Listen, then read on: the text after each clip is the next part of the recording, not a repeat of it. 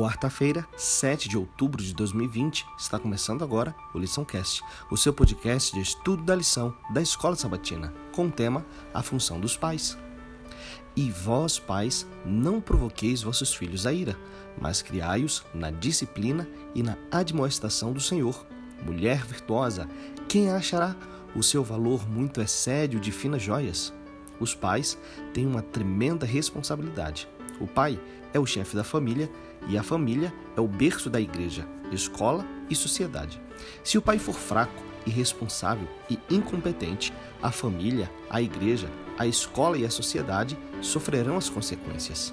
Os pais devem procurar demonstrar o fruto do espírito: amor, alegria, paz, longanimidade, benignidade, bondade, fidelidade, mansidão e domínio próprio. As mães têm talvez a função mais importante na sociedade. Elas exercem grande influência na formação do caráter dos filhos e no estabelecimento do humor e do temperamento no lar. Os pais devem trabalhar com as mães na educação dos filhos. Os pais cristãos têm a obrigação moral de, por seu comportamento, apresentar um modelo bíblico de Cristo e da Igreja. O casamento é uma analogia do relacionamento de Cristo com a Igreja.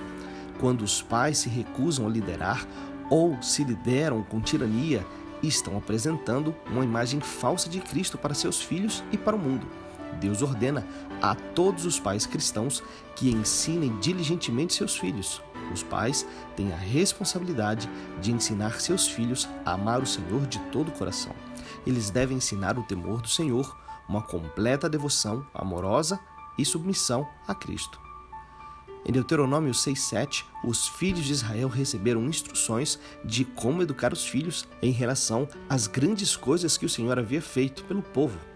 Por mais maravilhosa que tenha sido a história que os antigos tinham para contar aos filhos, nós, que vivemos após a cruz de Cristo, temos uma história ainda melhor para contar, não é mesmo?